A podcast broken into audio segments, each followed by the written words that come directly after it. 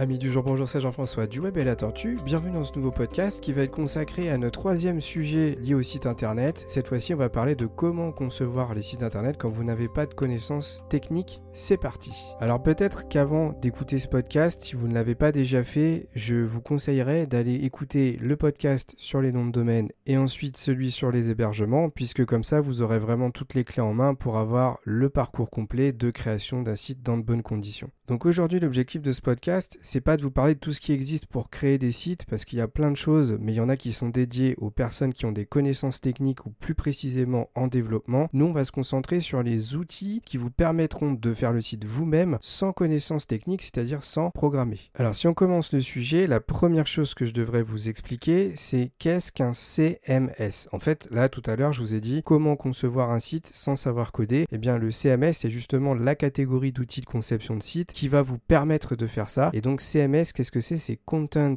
Management System, système de gestion de contenu traduit en français. Et en fait, ça va vous permettre justement de créer le site sans programmer. Alors le problème actuellement, c'est qu'il y a des centaines d'outils de création de sites, des CMS qui existent sur la planète. Il y en a des gratuits, il y en a des payants. Moi, mon objectif, ça va être de vous parler de ceux qui pour moi sont soit intéressants, soit dont vous avez certainement entendu parler parce qu'ils ont une forte notoriété, et à la fin, de vous permettre de faire le tri et plutôt de vous orienter vers les outils qui, pour moi, ça n'engage que moi, sont les plus adaptés à vos besoins. Alors déjà, je vais vous parler des outils qui sont les plus connus et ceux que je vais traiter dans ce podcast. Donc le premier, ça va être WordPress. Ensuite, on va parler de Wix et Jimdo. On va parler également de Shopify et PrestaShop. Et on va parler un petit peu des CMS un peu plus techniques comme Drupal ou Typo3. Alors, comment j'ai sélectionné ces outils? Parce qu'il y en a plein d'autres. Déjà, j'ai pris ceux qui sont le plus connus en France, les plus utilisés sur euh, le pays et euh, ceux qui pour moi ont un intérêt à être traités pour les catégoriser et que vous compreniez mieux dans quelle situation va falloir les utiliser ou pas. Ensuite, attention, le but c'est de parler de ces CMS, mais pas forcément de tous vous les conseiller. Bien entendu, vous l'avez compris, j'en parle pas forcément parce que je les aime bien, mais parce que vous allez certainement en entendre parler et vous allez peut-être plus facilement vous orienter vers certains, alors que pour ma part, ben, je les conseillerais pas forcément. Alors on va commencer tout de suite avec ceux qui pour moi ont une notoriété très forte en France et qui sont pour moi les plus simples d'utilisation, mais que je vais pas vous conseiller. Alors ça peut paraître bizarre, j'en parle en premier, mais c'est parce que je veux les évacuer très rapidement de ce podcast. Attention, c'est pas des outils catastrophiques, hein, je veux surtout pas donner cette image-là, ils sont très bien, mais bah, simplement pour des raisons que je vais évoquer après, pour moi, il faut pas partir sur ce type d'outils. Donc j'arrête le suspense, les deux outils que je vais pas vous conseiller, c'est Jimdo et Wix. En fait, c'est actuellement les outils qui, d'un point de vue simplicité de conception des sites, sont au-dessus de tous ceux dont je vais vous parler après. Alors très souvent en formation, lorsque je donne cet argument-là, on dit mais pourquoi? Du coup il faut pas les utiliser puisque vous nous dites qu'ils sont simples, c'est les plus simples mais vous ne nous orientez pas vers ce type d'outils alors en fait, d'un point de vue conception de page, faut savoir que les trois quarts des outils dont je vais vous parler, ils ont ce qu'on appelle des constructeurs de pages. Autrement dit, vous allez travailler comme si vous étiez sur le site internet en tant que visiteur et vous allez prendre des blocs, ça va être du texte, ça va être des images, ça va être de la vidéo et tout ça, vous allez créer des colonnes et répartir ces blocs à l'intérieur avec votre souris en faisant ce qu'on appelle des glissés-déposés. Pas évident de vous montrer ça puisqu'on est dans un podcast, il n'y a pas de visuel, mais essayez d'imaginer très honnêtement à l'heure actuelle d'un point de vue simple simplicité, on peut pas faire beaucoup mieux. Et sur cet aspect-là, je le reconnais totalement, ces deux outils-là, c'est des monstres, ils sont excellents et ils sont au-dessus de ceux que je vais évoquer et que je vais plutôt vous conseiller après. Donc très sincèrement, ça je peux pas leur retirer, mais de l'autre côté, il y a des points négatifs assez importants que je veux évoquer avec vous. Alors la première chose, c'est qu'ils ont une version gratuite, mais cette version gratuite ne va pas vous rendre crédible si vous êtes un professionnel, puisqu'en restant sur la version 100% gratuite, et eh bien déjà la première chose c'est que vous n'aurez pas une adresse de site web complètement à votre nom. Alors d'un point de vue adresse, on va parler de nom de domaine. Je ne vais pas évoquer le sujet plus que ça parce que si vous voulez en comprendre plus sur le nom de domaine, allez voir mon podcast qui a deux semaines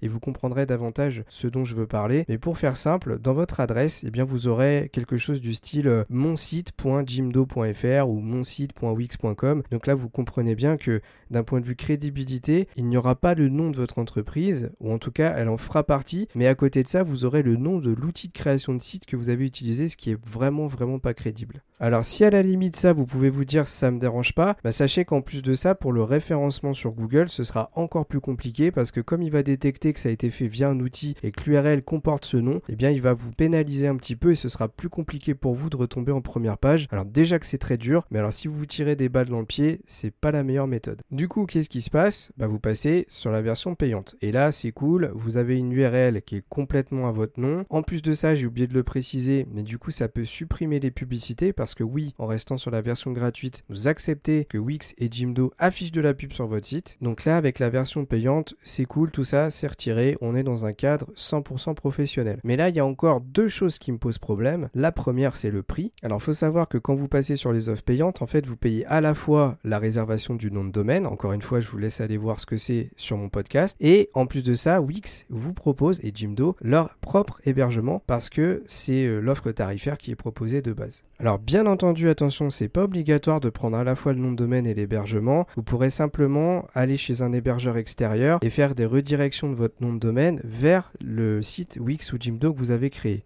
Et là, pour ce qui est de l'hébergement, vous vous doutez bien, allez écouter mon podcast de la semaine dernière pour comprendre à quoi ça sert. Donc d'un point de vue coût, en fait, cette solution, ces solutions vont être plus chères que la moyenne. Je vais vous en reparler après. Il y aura des outils dits open source qui vont vous permettre de n'avoir à réserver qu'un hébergement et d'aller installer le CMS directement chez lui, ce qui va vous ramener à un coût beaucoup plus accessible. Donc vous l'aurez compris, on ne peut pas installer ces logiciels-là, ces CMS sur des hébergeurs, il faut absolument qu'ils restent chez eux. Et en plus de ça, le code ne vous appartient pas. Hein, c'est un outil qui, a un code propriétaire, donc euh, c'est la propriété de Wix ou de Jimdo en fonction de l'outil que vous allez utiliser. Donc ça, ça me pose un gros problème parce que, alors bien sûr, vous allez certainement me dire, ça n'arrivera jamais, mais croyez-moi, ça peut arriver, c'est que si l'outil ferme, eh bien, votre site, vous devez le refaire totalement de zéro, puisque comme le code ne vous appartient pas, il ne sera pas chez un hébergeur avec les fichiers accessibles, eh bien, vous perdrez tout ce que vous avez fait. Et enfin, si on va un petit peu plus loin dans les conditions générales de vente, très sincèrement, je suis pas du tout convaincu du fait que si vous réservez le nom de domaine chez eux et que votre site est hébergé également chez eux, eh bien, que vous soyez tout simplement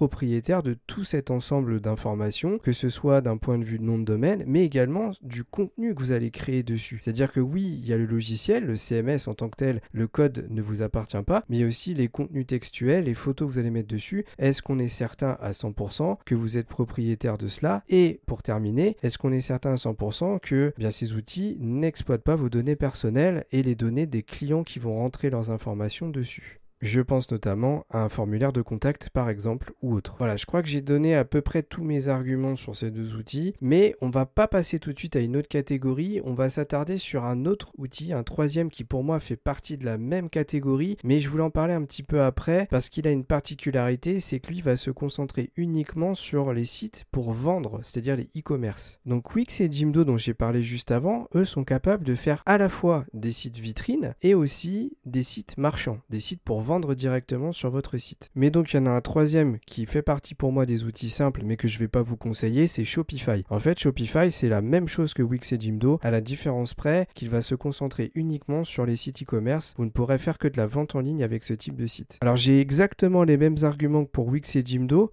mais je vais aller carrément en ajouter un troisième qui va encore plus pencher la balance dans le fait que je vous conseillerais de l'utiliser, c'est qu'en fait, le constructeur de page, c'est-à-dire le système qui va vous permettre de créer votre site internet, vos contenus, eh bien, est en plus pas si terrible que ça. Donc vraiment, moi, c'est un outil que je vais pas vous conseiller d'utiliser parce qu'il regroupe à la fois les raisons négatives que je vous ai données pour les deux autres, mais avec cet aspect négatif supplémentaire qui est que le constructeur de page est pas au top. Alors oui, c'est un peu bizarre de commencer par les outils négatifs, mais j'étais un peu obligé de passer par ces trois outils puisqu'ils ont une forte notoriété en France. Et très souvent, quand je demande au début de mes formations sur la création de sites qu'est-ce que vous connaissez comme outil, et eh bien souvent ce sont les trois qui ressortent. Donc je voulais tout de suite en parler pour les évacuer comme je disais au début de ce podcast. Alors on va tout de suite attaquer une catégorie que je veux évacuer assez rapidement. Il y a deux outils que moi je vais fortement vous conseiller, mais que dans un seul cas de figure. C'est le cas où vous êtes un petit peu technique, c'est-à-dire que vous savez par exemple manipuler ce qu'on appelle le code HTML, CSS, un peu de JavaScript, mais ça ça va pas plus loin. Malgré tout, hein, ça sous-entend que vous avez quand même des connaissances techniques un minimum. Donc là, moi, c'est Typo 3 et clairement Drupal que je vais vous conseiller. Ce sont deux outils qui sont à la frontière des développeurs, c'est-à-dire des développeurs plus intégrateurs, HTML, CSS, JavaScript. Donc là, il y a très souvent du code à faire. Avec ces outils-là, vous allez pouvoir aller beaucoup, beaucoup plus loin que les outils dont je vais parler après. Mais en contrepartie, il y aura beaucoup plus besoin de mettre les mains dans le cambouis. Alors avec ces outils-là, vous pouvez tout faire. Vous pouvez faire du e-commerce, vous pouvez faire du site web vitrine classique et on pourrait même parler d'aller jusqu'à de l'application web parce que si en plus de ça, vous savez développer avec du PHP, etc.,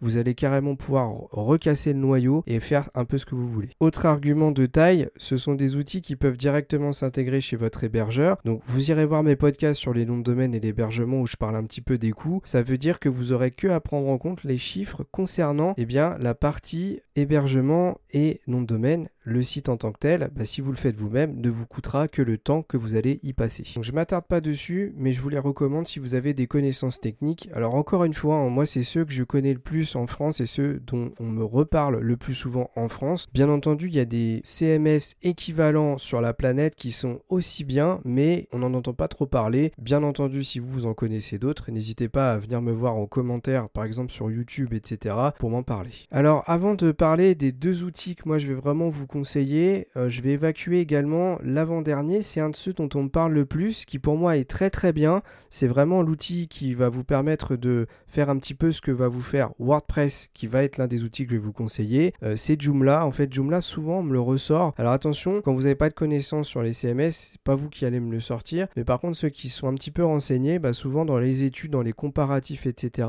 il ressort. Euh, moi, très clairement, c'est un outil que j'aime bien. Je l'ai beaucoup utilisé quand j'ai commencé à utiliser les CMS il y a fort longtemps, mais euh, très clairement, je trouve qu'il est derrière en termes de fonctionnalité et de facilité d'utilisation par rapport à, son concurrent et celui qui, je pense, l'a mangé, WordPress. Quand je vais vous parler de WordPress, vous comprendrez un petit peu ce que fait Joomla parce qu'en fait, il fait exactement la même chose que son concurrent, mais comme je trouve plus simple, bah, si vous comprenez l'un, vous comprenez l'autre, mais vraiment, je préfère vous orienter sur WordPress. Ça veut dire qu'il nous reste deux outils, deux CMS que je vous ai pas encore présentés, WordPress et PrestaShop. Ce sont les deux vers lesquels moi je vais vraiment vous conseiller d'aller par la suite. Alors déjà, on peut les distinguer tout de suite. Il y en a un qui est fait pour faire à la fois des sites vitrines et des sites e-commerce, ça va être WordPress, et on a le deuxième, PrestaShop, qui lui ne fait que de l'e-commerce. En termes de points communs, ce sont deux CMS qui ont été développés en mode open source.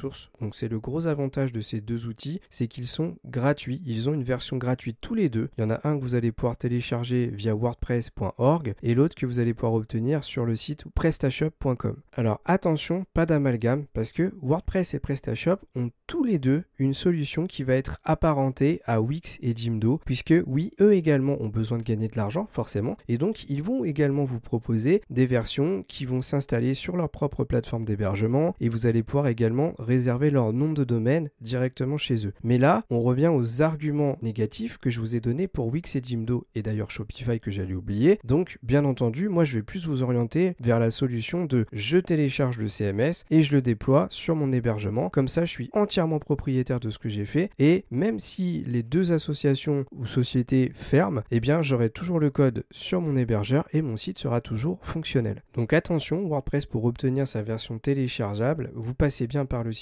WordPress et pas wordpress.com parce que là vous vous retrouverez avec une version similaire à Wix. Et pour PrestaShop, vous passez bien par l'URL prestashop.com fr slash télécharger parce que si vous cliquez sur le bouton en haut à droite créer ma boutique, et eh bien également vous passerez par une solution similaire à celle de Wix et Shopify par exemple. Donc maintenant on va parler de WordPress. On va s'orienter d'abord sur celui-là et je vous parlerai de PrestaShop en dernier. WordPress, en fait, moi je vais vous le conseiller uniquement pour faire des sites vitrines. Actuellement, il faut le savoir, c'est le CMS le plus utilisé sur la planète. Hein, il a une part de marché à plus de 40% donc c'est énorme. Si je devais vous donner une image, ce serait un peu le Facebook des CMS. Autrement dit, il a une avance considérable sur ses concurrents. Alors certes, Facebook a une énorme perte de vitesse, mais ça reste le leader. Et eh bien WordPress, c'est la même chose. C'est un outil qui existe depuis 2003, donc il a une antériorité énorme. Joomla était déjà présent à l'époque, mais il a été mangé un petit peu comme Facebook a mangé MySpace pour les réseaux sociaux à l'époque. Il a été mangé par la polyvalence et la simplicité d'utilisation de WordPress qui était meilleure que Joomla. Alors attention, WordPress, c'est un outil qui est capable de tout faire et ça lui apporte une sorte d'inconvénient assez important à comprendre, c'est que oui, ce n'est pas l'outil, le CMS le plus facile d'utilisation. J'insiste, Wix et Jimdo sont clairement plus simples de ce point de vue-là, mais il a des armes à faire valoir. Déjà, il permet de faire des sites totalement professionnels. Il a des constructeurs de pages qui sont certes un petit peu plus compliqués, mais qui ont des armes à faire valoir. Ils sont un petit peu derrière, mais très faciles d'utilisation néanmoins. On va par exemple parler d'Elementor, Divi et Visual Composer. J'ai clairement une nette préférence pour Elementor et Divi, mais ça c'est mon point de vue. Et on fonctionne de la même manière que pour Wix et Jimdo, c'est-à-dire qu'on a un éditeur côté visiteur. On va prendre des blocs, on va les positionner là où on veut, on va mettre des images, des vidéos, etc., du texte à l'intérieur et on continue à créer notre site comme ça. On évite au maximum de passer par la case développement ou plus particulièrement par la case CSS HTML. La plupart du temps, si vous choisissez bien votre thème graphique, donc l'esthétique de votre site ou le constructeur de page que vous allez utiliser, si vous êtes un peu créatif, vous pouvez vous en sortir clairement sans développer. En plus de cela, WordPress dispose d'un catalogue de fonctionnalités que vous allez pouvoir incorporer à votre site pour lui ajouter des fonctionnalités supplémentaires. On va parler de plugins, extensions en français. Alors ces fameux plugins, qu'est-ce qu'ils vous permettent de faire? Bah, Par exemple de rajouter des systèmes de paiement en ligne pour transformer votre site en e-commerce. Vous allez pouvoir ajouter des systèmes de formulaires de contact, de formulaires d'inscription. Vous allez pouvoir ajouter des outils pour les statistiques. Vous allez pouvoir ajouter des outils pour le RGPD, des outils pour le web marketing, des outils pour faire de la capture de l'inscription à la newsletter. Et tout cela, bah, c'est lié à un catalogue gratuit. C'est-à-dire que la majeure partie des besoins que vous allez avoir pour apporter des fonctionnalités nouvelles à votre site internet vont être gratuites. Il y a des plugins payants bien entendu à l'extérieur de WordPress et il y a aussi des thèmes graphiques payants d'ailleurs, mais pour la plupart des fonctionnalités dont vous aurez besoin, vous trouverez en gratuit. Alors on va ajouter à cela un argument de poids, c'est que comme c'est le CMS le plus utilisé sur la planète, ces mises à jour sont extrêmement régulières. Donc c'est un petit peu comme votre logiciel Windows, votre système d'exploitation. Régulièrement, le CMS vous proposera des mises à jour que bien sûr je vais vous inviter à faire parce que ça va corriger des bugs, ça va corriger des failles de sécurité, ça va apporter de nouvelles fonctionnalités. Bref, vous l'avez compris, comme il est mis à jour, autant les faire le plus régulièrement possible. Et enfin, le dernier argument, et celui-là il est très important à comprendre, comme encore une fois, c'est le CMS le plus utilisé sur la planète. Sachez que la majeure partie des hébergeurs les plus connus, revenez à mon podcast sur l'hébergement, vous comprendrez, eh bien, la plupart de ces hébergeurs vont vous aider à installer plus facilement WordPress directement sur votre serveur d'hébergement, puisque dans votre espace client, si vous prenez un hébergement mutualisé, eh bien vous pourrez cliquer sur des options pour que l'hébergeur vous installe WordPress à votre place. Autrement dit, vous allez dans votre hébergeur, vous demandez à ce qu'il vous l'installe et après vous pouvez déjà commencer à travailler la conception du site internet. Alors par contre, je ne vais pas vous le conseiller personnellement pour les e-commerce. Vous pourriez le faire en fait, il y a un plugin qui s'appelle WooCommerce qui permet de transformer votre site internet vitrine en site marchand. Mais pour moi, si vous avez un vrai projet e-commerce avec euh, quand même beaucoup beaucoup de produits, notamment des produits physiques,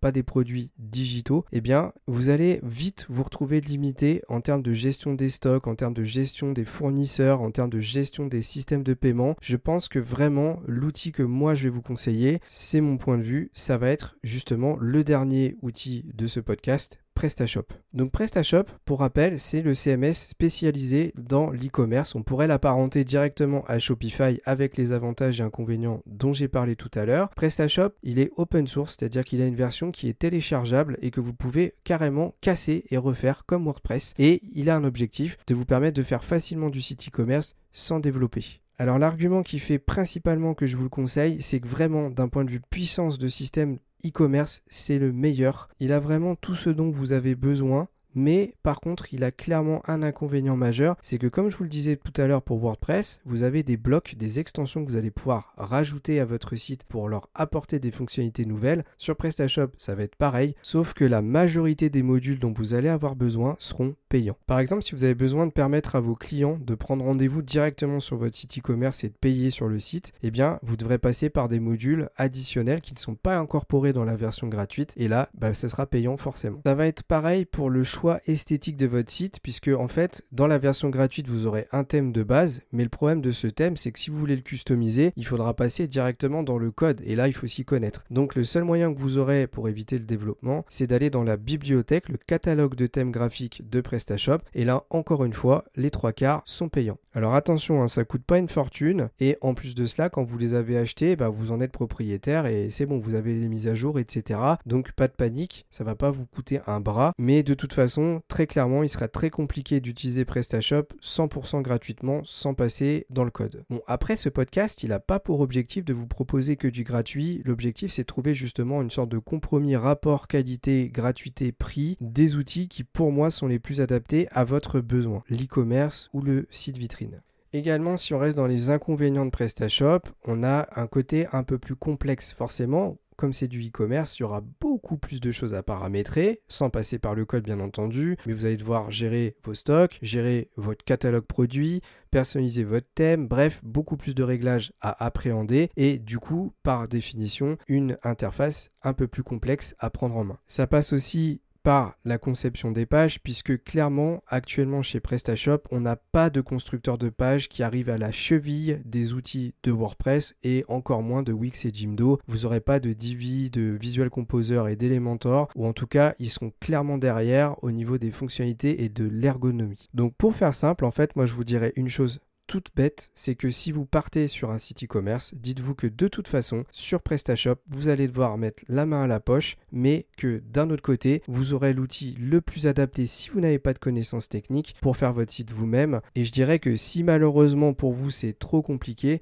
bah, dans ce cas-là, passez par une agence de communication qui fera le site à votre place. Ça coûtera plus cher, mais au moins vous aurez quelque chose de professionnel et de fonctionnel. Alors si je devais faire un récapitulatif des deux outils que moi je vais vous conseiller, le gros avantage de ces deux outils, c'est que vous êtes 100% propriétaire de ce que vous allez produire. C'est stocké chez votre hébergeur, donc vous avez accès à vos fichiers. Si les deux sociétés ferment, vous gardez le site actif, et ça pendant encore plusieurs années. Certes, il sera plus maintenu, mais vous aurez largement le temps de rebondir pour trouver d'autres solutions. Ce ne sont pas les plus simples, mais ils sont ultra polyvalents et ont des rendus très très professionnels. Mais attention, encore faut-il être capable de les utiliser. C'est pour cela que moi je vais vraiment vous inviter avant de faire votre choix, est-ce que je fais mon site moi-même ou est-ce que je fais appel à une agence web Et eh bien de regarder un petit peu ce qui existe sur internet, d'aller regarder des vidéos sur YouTube, de regarder un petit peu comment fonctionnent les interfaces et de faire un site bac à sable pour vous entraîner et de voir si vous vous sentez réellement d'aller jusqu'au bout et ainsi vous verrez si vous préférez passer par une agence web ou le faire vous-même. Donc voilà la liste et le comparatif des CMS et plus particulièrement ceux que je vous conseille est terminé. J'ai essayé d'être le plus exhaustif possible. Bien entendu, il y a certains points que j'ai pas forcément pu traiter, mais j'ai fait un tour d'horizon et j'ai parlé des CMS qui moi ressortent le plus souvent dans mes formations. Si vous en connaissez d'autres et qui sont pour vous meilleurs que cela, n'hésitez pas à me le dire, c'est un débat et encore une fois, le point de vue que je vous ai donné n'engage que moi et moi seul. Merci de votre écoute. Le podcast m'a demandé un petit peu plus longtemps que d'habitude pour le préparé. Je vous invite donc à lâcher vos meilleurs 5 étoiles à de la plateforme d'écoute sur laquelle vous avez écouté ce podcast. Ça me fera très plaisir et ça m'encouragera à continuer. Et moi, je vous dis à la prochaine pour un nouveau podcast du Web et la Tortue.